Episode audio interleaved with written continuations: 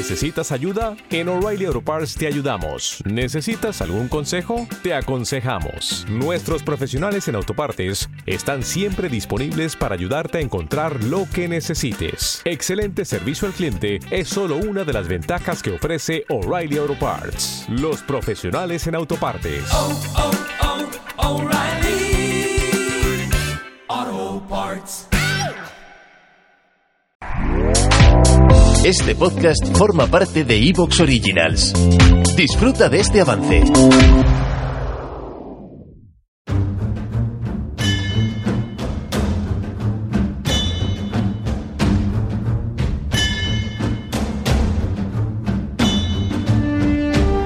Muy buenas tardes, amigas y amigos oyentes de Colectivo Burbuja Ordila. Bienvenida a un nuevo programa de debate directo.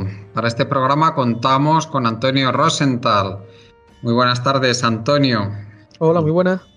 Bienvenido de nuevo a nuestro programa después de, de varios meses que no te teníamos por aquí. Eh, Antonio, como recordarán la mayoría de nuestros oyentes, pues es eh, llevas participando en debate directo, yo creo que casi tanto como la, la propia antigüedad que tiene el programa, que son unos 10 años. O sea, que, que estás en tu casa, como siempre. Eh, tenemos, contamos también con Guillermo de Baskerville. Oh, buenas tardes, Guillermo. Hola, hola, buenas tardes a todos. Qué alegría estar aquí otra vez. Lo mismo digo. Y contamos también con una nueva incorporación, un nuevo compañero, Juan Ferrera. Muy buenas tardes, Juan. Hola, buenas tardes. Juan, te voy a dar eh, una, introducción a quién eres para nuestros oyentes. Para, eres eh, matemático de formación, catedrático de matemáticas en la Universidad Complutense, has sido decano de, de, la Facultad de Matemáticas en la Complutense, has sido vicerrector de Relaciones Internacionales, institucionales, director durante varios años eh, de los cursos del Escorial. En fin, tienes un currículum extensísimo y lo que más nos interesa para nuestro programa, que desde luego es que eres una persona eh, muy culta, una persona con una curiosidad insaciable por todo lo que atañe a nuestra sociedad, a la política y bueno, desde luego creo que para mí es, un privilegio contar contigo y espero que lo, que lo sea también para toda la gente que nos escucha decirte que bienvenido y que estás en tu casa, Juan. Pues muchas gracias, muchas gracias por, por contar conmigo y bueno, por esos elogios que has hecho que por lo menos pretendo, pretendo ser una persona informada, e interesada y comprometida. Hoy vamos a hablar de la ultraderecha, vamos a hablar eh, de ese resurgir de la ultraderecha, eh, no solo en España, desgraciadamente, sino a lo largo y ancho de, todo el mundo. Especialmente en Occidente, es especialmente eh, virulento este, este resurgir de la, de la ultraderecha. Tenemos eh, el caso más antiguo, probablemente, que es el de Francia, lo, lo, tenemos en Alemania, bueno, hay ejemplos en todos los países, en el propio Estados Unidos, debido a su sistema electoral, pues está dentro del Partido Republicano, ese, esa ultraderecha, vimos ahí al, al, último presidente de los Estados Unidos que si lo hubieran dejado hubiera, hubiera sido capaz de dar un golpe de Estado antes de dejar el poder. Afortunadamente no, no le fue posible, pero vamos, ganas, ganas no le faltaron. Y, desde luego tenemos ya la ultraderecha en el poder en Italia y desde luego esto que está esto que está pasando tiene raíces muy profundas. El otro día escuchaba una, una entrevista al profesor José Antonio Ejido que desde luego a mí me, me, gustó mucho cómo plantea el tema, que él sobre todo achaca este, este problema tan grande que estamos teniendo y que puede poner en jaque a, las democracias liberales, de, las que venimos eh, disfrutando en la medida de lo posible desde hace ya desde hace ya décadas en la mayoría de los países de Occidente, puede poner en jaque a las democracias occidentales y a, estas democracias liberales, y él lo achaca sobre todo a, los fallos que tiene la propia izquierda, la izquierda existente, la izquierda parlamentaria, a la hora de ofrecer alternativas a la parte más desfavorecida de la población o la parte que más está sufriendo de la población, centrándose en temas que evidentemente son muy importantes, no cabe duda, pero abandonando otros temas que son, desde luego, bastante, bastante más difíciles, puesto que implican un, enfrentamiento al poder real, un enfrentamiento al capital, un enfrentamiento a la clase dirigente mm, que esta clase dirigente evidentemente esta clase dirigente reaccionaría con violencia ante lo que ellos perciben como, como un ataque a su statu quo. Antonio, a mí me gustaría que, que nos dieras tu opinión de cuáles son las causas de este resurgir de la ultraderecha en tantos y tantos países de, una forma además, eh, como digo, especialmente virulenta en estos últimos años. Adelante, Antonio. Bueno, en primer lugar, eh, quiero romper una lanza por la paz y la tranquilidad.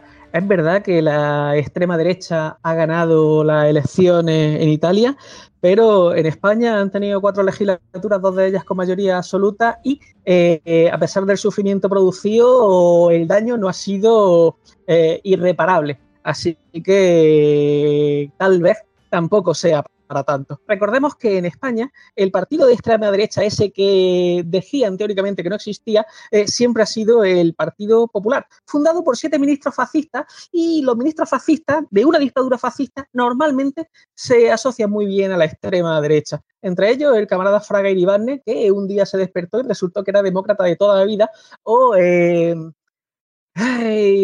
¿Cómo se llama? El, el camarada este Molina Utrera, que a su entierro fueron Gallardón y sus secuaces a cantar el cara al sol porque se despidió de la vida siendo presidente de la Fundación Franco, por si aquello de la extrema derecha y el Partido Popular eh, hubiera que buscarlo con servicios secretos y documentos escondidos. Es que parece mentira. Hay veces que nos racamos las vestiduras por historia que aquí tenemos tan normalizadas, que es como respirar aire.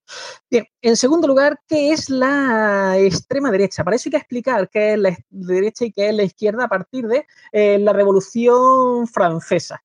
Eh, señores, cuando se forma la, la asamblea y se ponen a plantearse que el tercer estamento tiene derecho a representación política y a elegir representantes que hagan las leyes, que el poder legislativo se tiene que distribuir, aunque el ejecutivo siga siendo del rey, están los que están de parte del rey absoluto, que se sienta a la derecha del rey, y los revoltosillos, que son la izquierda. De ahí es de donde viene. Y a partir de ahí ¿Qué son los de derechas, los que quieren que sus privilegios se mantengan como sus privilegios, o los que cobran por mantener y defender los privilegios de quienes les pagan. Eh, economistas liberales mediante. Bien, eh, ¿y qué es la izquierda? Los que quieren abolir privilegios para conquistar derechos para todos. No puede haber privilegios y derechos para todos a la vez. Así que si alguien quiere derechos, como por ejemplo el derecho al sufragio, hay que eliminar eh, cierto tipo de privilegios es un hecho matemático. Son, en esencia, incompatibles. ¿Qué es la extrema derecha? Son los que no solo quieren mantener ese estatus de privilegio de ellos mismos o de quienes les pagan por defender las barbaridades que defienden, sino que además quieren impedir cualquier posibilidad de que alguien plantee una alternativa por las buenas, si son buenos, o es decir, si son absolutamente inocuos e ineficaces en su expectativa, o por las malas si son algo más. Es decir, si llega un momento en que los revoltosillos se ponen verdaderamente revoltosos, se llama a, los hombres de Pinkerton para partir piernas en huelga. Esto es algo que lo vimos en España, lo vimos en Estados Unidos y lo vimos por todas partes. Y ahora, si os vais aún ampliando el debate del 2015 que se llama el fascismo contraataca, vais a buscar, o sea, vais a encontrar un par de relaciones curiosas sobre cómo el fascismo se ha mantenido. En realidad no está resurgiendo, lo que está haciendo es dejar de ocultarse, porque una ideología derrotada, masivamente derrotada en 1945, no hubiera podido perdurar hasta ahora eh, sin una cantidad de pasta ingente y de apoyo económico para fomentarla, conservarla y mantenerla. Y ahí están nuestras queridas democracias liberales, entre comillas, que siempre han sido muy amiguitas de defender el fascismo cuando servía sus intereses. Piensen en todas las dictaduras militares que ha propiciado eh, Gran Bretaña o que ha propiciado, apoyado, defendido, financiado y cultivado Estados Unidos en Latinoamérica para que sepan de qué es de lo que hablo. El que quiera más datos, que se busque un artículo muy entretenido que se llama eh, Estados Unidos no derrotó al fascismo en la Segunda Guerra Mundial, lo internacionalizó discretamente y que se vayan la vida de Klaus Barbie, el carnicero de Lyon, y de cómo pasó por el servicio secreto alemán de la República Federal de Alemania y cuando se fue demasiado escandaloso tenerlo allí, pues lo mandaron a Bolivia para que siguiera haciendo de carnicero, torturador y ejecutor de los servicios secretos de las dictaduras de extrema derecha al servicio de Estados Unidos. No, no, que eh, evidentemente cuando al, a la oligarquía. ¿Te está gustando lo que escuchas? Este podcast forma parte de Evox Originals y puedes escucharlo completo y gratis desde la aplicación de Evox. Instálala desde tu store y suscríbete a él para no perderte ningún episodio. Dale más potencia a tu primavera con The Home Depot. Obtén una potencia similar a la de la gasolina para podar, recortar y soplar con el sistema OnePlus de 18 voltios de Ryobi desde solo 89 dólares. Potencia para podar un tercio de un acre con una carga. Potencia para recortar el césped que dura hasta dos horas. Y fuerza de soplado de 110 millas por hora. Todo con una batería intercambiable. Llévate el sistema inalámbrico OnePlus de 18 voltios de Ryobi. Solo en The Home Depot. Haces más. Logras más.